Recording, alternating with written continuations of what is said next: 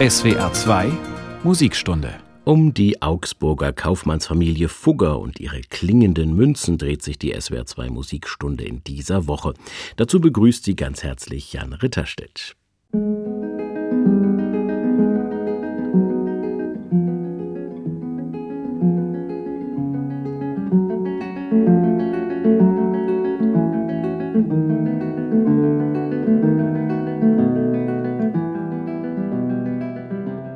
Das Handelsimperium der Fugger wird im 16. Jahrhundert zu einer Art frühneuzeitlichem Weltkonzern.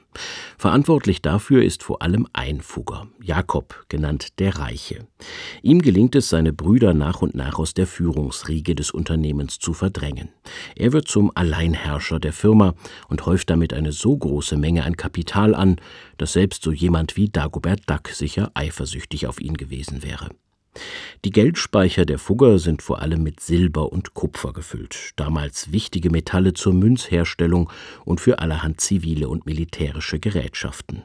Das Metall kommt in erster Linie aus dem heutigen österreichischen Bundesland Tirol. Der dortige Herrscher Maximilian I. ist um die Wende vom 15. zum 16. Jahrhundert im Prinzip abhängig von den Krediten der Fugger. Und die lassen sich die Zinsen in wertvollen Metallen auszahlen. Die verkaufen sie dann mit ordentlich Gewinn weiter. Aber noch eine andere Bergbauregion gerät zunehmend in den Fokus der Fugger, Ungarn.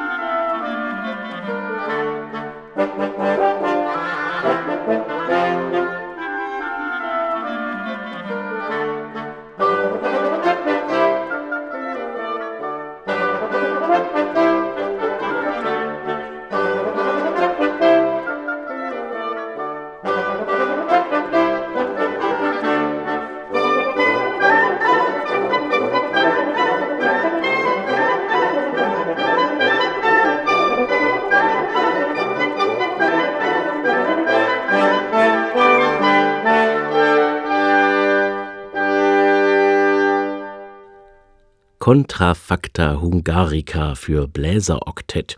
So heißt diese Sammlung von Tänzen aus Ungarn aus dem 16. Jahrhundert von Ferenc Forkos. Gespielt hat das Ensemble Prisma. Im Jahr 1494 haben die Fugger schon gute Erfahrungen mit dem Handel von Erzen gemacht. Nun steigen sie selbst direkt in den Bergbau ein. Gemeinsam mit dem Krakauer Ingenieur Hans Toso gründen sie den sogenannten Gemeinen Ungarischen Handel. Kurz zuvor hat Toso mehrere Bergwerke in der Stadt Neusol, heute Banska Bistrica in der Slowakei gekauft. Warum dann ungarischer Handel? Naja, die Staatsgrenzen von heute gab es damals noch nicht und das Bergbaugebiet unterstand dem ungarischen König Wladislaw II.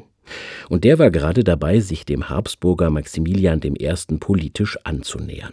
Im Fall seines Todes sollte Ungarn an Habsburg fallen, so der Deal. Die spätere Geschichte der Doppelmonarchie Österreich-Ungarn wirft ihre Schatten voraus. Hans Toso jedenfalls bringt das technische Know-how für so ein Bergbauunternehmen mit. Die Fugger, damals noch als Triumvirat aus drei Brüdern, sorgen für die Anschubfinanzierung. Silber und Kupfer werden nicht nur abgebaut, sondern auch gleich vor Ort verarbeitet. So lassen sich die Metalle mit hohem Gewinn verkaufen.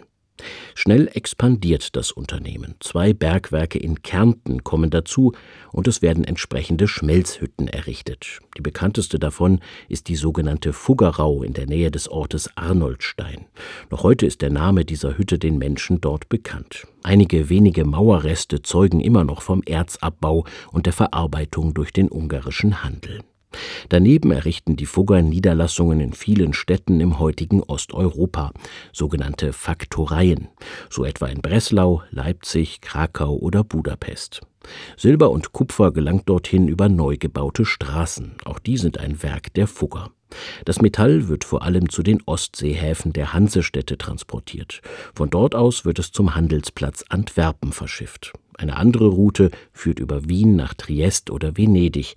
Damals schon ist die Lagunenstadt ein Dreh- und Angelpunkt beim Handel mit dem vorderen Orient. Auch die Musik erlebt dort eine große Blütezeit, vor allem seit der Niederländer Adrian Willard Kapellmeister am Markusdom ist.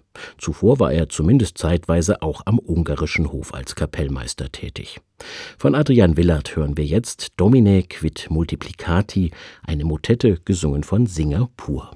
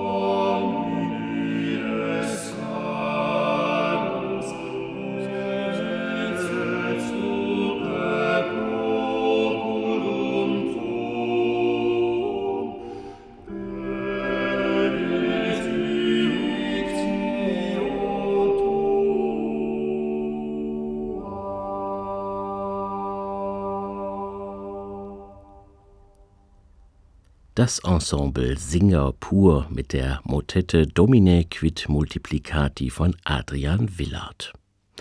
Im frühen 16. Jahrhundert wird der Metallhandel zur Quelle des Reichtums der Fugger in Augsburg. Silber und Kupfer stammen aus den Tiroler Bergwerken. Deren Produktion hat König Maximilian I. den Fuggern zu Festpreisen überlassen und bekommt dafür regelmäßig Kredite für seine aufwendige Hofhaltung. Dazu kommt dann noch der ungarische Handel. Allein beim Kupfer decken die Fugger damit 37 Prozent der europäischen Produktion ab, wie ein schlauer Wirtschafts Wirtschaftshistoriker irgendwie ausgerechnet hat. Doch es tun sich noch weitere Geschäftsfelder auf, und eines davon führt direkt in den Vatikan zur päpstlichen Kurie. Dort residiert schon damals ein ziemlich beeindruckender Verwaltungsapparat, und der kümmert sich nicht nur um das Seelenheil der Gläubigen, sondern managt auch die Finanzgeschäfte des Vatikans. Da der ja nicht überall sein kann, übernehmen zahlreiche Bankiers die Überweisungen der Einnahmen aus den verschiedenen Bistümern in Europa an die Kurie. Noch im 15. Jahrhundert ist das eine Domäne italienischer Banken, etwa aus Florenz oder Genua. Doch über einige familiäre und geschäftliche Beziehungen steigen auch die Fugger nach und nach in dieses Geschäft ein. Am Anfang steht sicher ein Spross der Familie, der einen Posten als Schreiber in Rom innehat. Aber auch über den Handel mit Silber und Kupfer knüpfen die Fugger Kontakte nach Rom. Erst dürfen sie für die Kurie vor allem sogenannte Servizien einziehen. Das sind Gebühren, die ein Prälat zahlen muss, wenn er vom Papst bestätigt wird. Dazu kommen noch viele weitere Steuern und Abgaben, die sich die Kirche damals ausgedacht hat. Kreuzzugssteuern, Ablassgelder und schließlich auch der sogenannte Peterspfennig. Mit dem will der Papst den Bau des Petersdoms finanzieren, das Bollwerk des Christentums, auch gegen den aufstrebenden Islam im Nahen Osten. Gegen den richtet sich ein Bündnis aus dem Jahr 1501 zwischen dem Papst, Ungarn und der Republik Venedig. Der Hintergrund, die Osmanen rasseln zunehmend mit ihren Säbeln vor den Toren des christlichen Europas. Schön.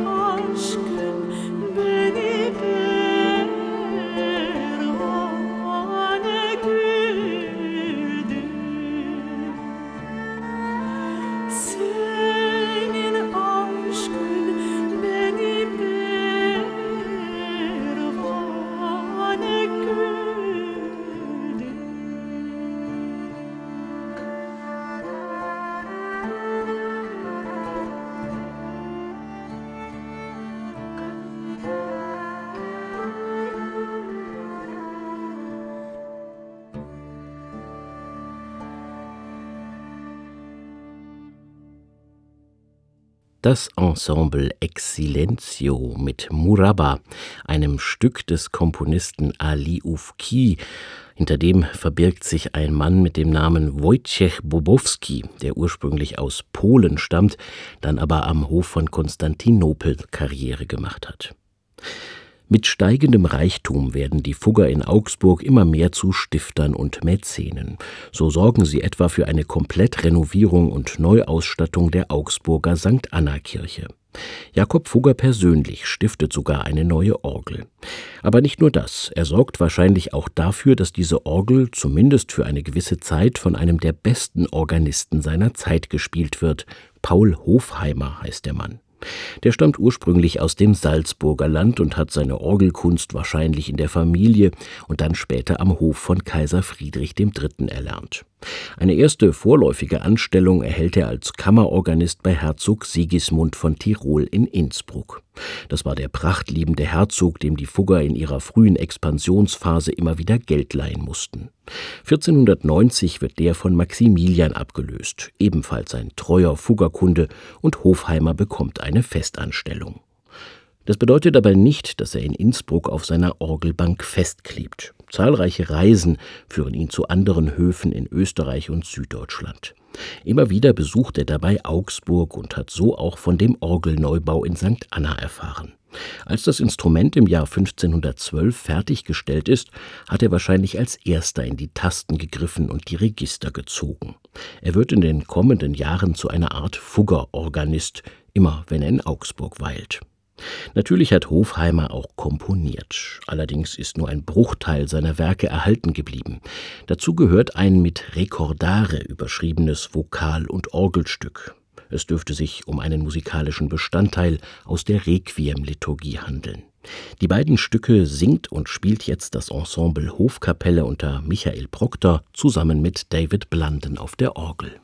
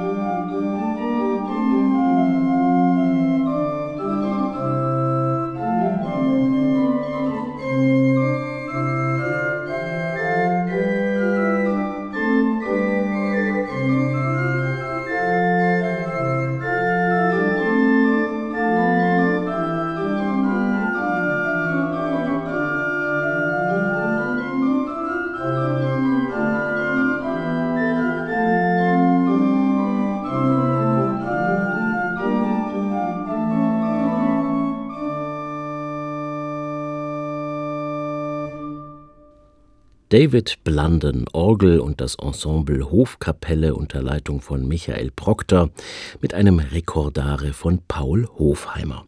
Und dieser Hofheimer bleibt Hoforganist von Maximilian bis zu dessen Tod im Januar 1519. Danach gelangt er über einen Posten in Passau schließlich an den Salzburger Dom. In dieser Zeit widmet er sich einer groß angelegten Serie von Odenkompositionen. Die kann er aber nicht mehr vollenden. Er stirbt im Jahr 1537 im stolzen Alter von 78 Jahren in Salzburg. Sie hören die SWR2 Musikstunde. Heute geht es um die klingenden Münzen der Augsburger Kaufmannsfamilie Fugger.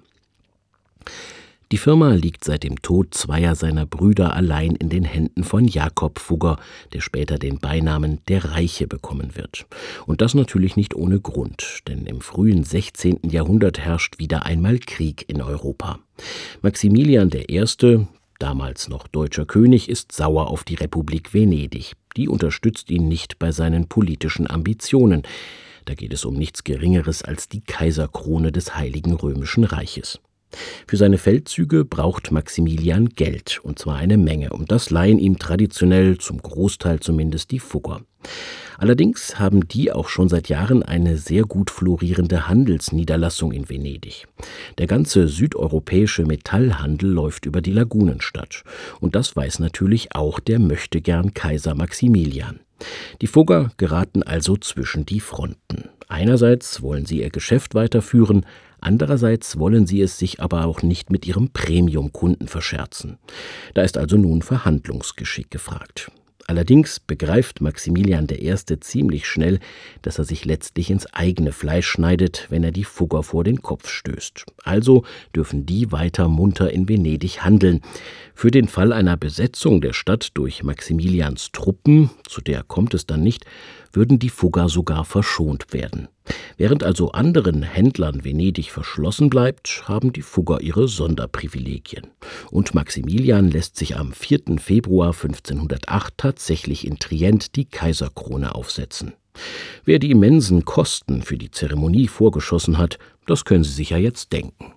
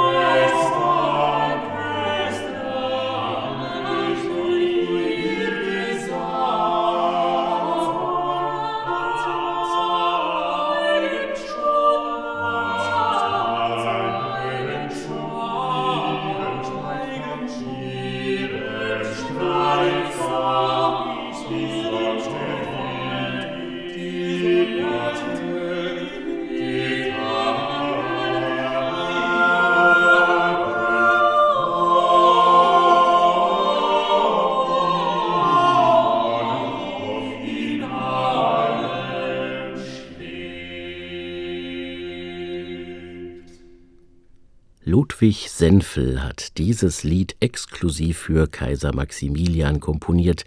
Kein Höhers lebt noch schwebt. Gesungen hat das Ensemble Personat unter Leitung von Sabine Lutzenberger. Das Verhältnis zwischen dem römisch-deutschen Kaiser Maximilian und dem europäischen Wirtschaftskaiser Jakob Fugger ist ein sehr enges gewesen. Beide sind letztlich aufeinander angewiesen. So kann man durchaus sagen, die Fugger haben einen erheblichen Beitrag dazu geleistet, dass die Dynastie der Habsburger über mehrere Jahrhunderte lang einen großen Teil Europas beherrscht und geprägt hat. Als Dank für seine treuen Dienste hat Maximilian seinen Geschäftspartner im Jahr 1511 sogar in den Adelsstand versetzt. Das war damals ziemlich ungewöhnlich für einen bürgerlichen Kaufmann. Aber schon in den Jahren davor hat der Kaiser seinem Schützling eine ganze Menge Grundbesitz verkauft. 1507 die Grafschaft Kirchberg bei Ulm, dann später das benachbarte Weißenhorn und zwei Herrschaften in Vorderösterreich. Ab 1514 darf sich Jakob Fugger dann sogar ganz offiziell mit dem Titel Reichsgraf schmücken. Die Beziehung Jakob Fuggers zu Maximilian I. steht symbolisch für eine typische Strategie des Kaufmanns. Ihm geht es darum, Geschäftspartner möglichst eng an sich zu binden. Kundenbindung heißt das heute. Dafür riskiert er auch mal das eine oder andere Geschäft, das sich für ihn zunächst nicht so sehr auszahlt. Außerdem ist er ein Meister im Networking. Über die Faktoreien der Fugger in zahlreichen wichtigen europäischen Handelsmetropolen knüpft er ein feines Netzwerk von Beziehungen und Abhängigkeiten. Vor allem bei adligen und kirchlichen Würdenträgern kommen kleine Präsente in Form von klingender Münze oder Luxuswaren sehr gut an. Da sinkt dann die Hemmschwelle erheblich, den nächsten Diamantring oder das nächste teure Messgewand beim Fugger zu kaufen. Aber auch bei dem eigenen Partner im ungarischen Handel weiß Jakob Fugger die Bande fest zu schnüren. Die Tochter seines Bruders wird kurzerhand mit dem Sohn des Geschäftspartners vermählt. Das Ganze funktioniert dann zehn Jahre später auch umgekehrt mit der Tochter des Geschäftspartners.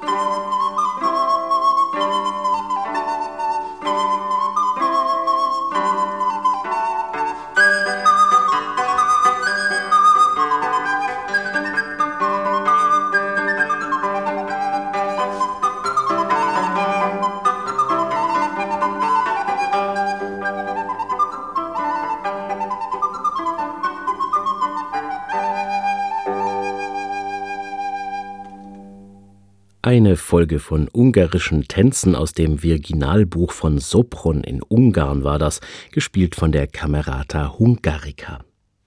Jakob Fugger, der Reiche, bringt sein Familienunternehmen zur höchsten Blüte. Die enge Verbindung mit dem Aufstieg des Hauses Habsburg hat allerdings seinen Preis und der offenbart sich beim Tod Maximilians I. am 12. Januar 1519. Da steht der Mann nämlich mit einem ganz beträchtlichen Betrag bei den Fuggern in der Kreide.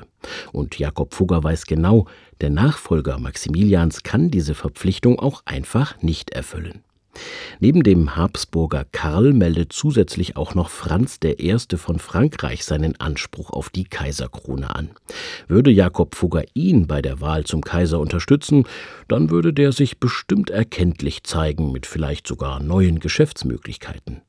Selten sind europäische Politik und wirtschaftliche Interessen der Fugger so eng miteinander verknüpft gewesen wie am Beginn der 1520er Jahre. Welchen Kandidaten Jakob Fugger unterstützt und ob sich das für ihn auszahlen wird, das erfahren Sie der nächsten Folge der SWR2 Musikstunde. Mein Name ist Jan Ritterstedt. Ich danke Ihnen sehr fürs Zuhören. Tschüss und bis morgen.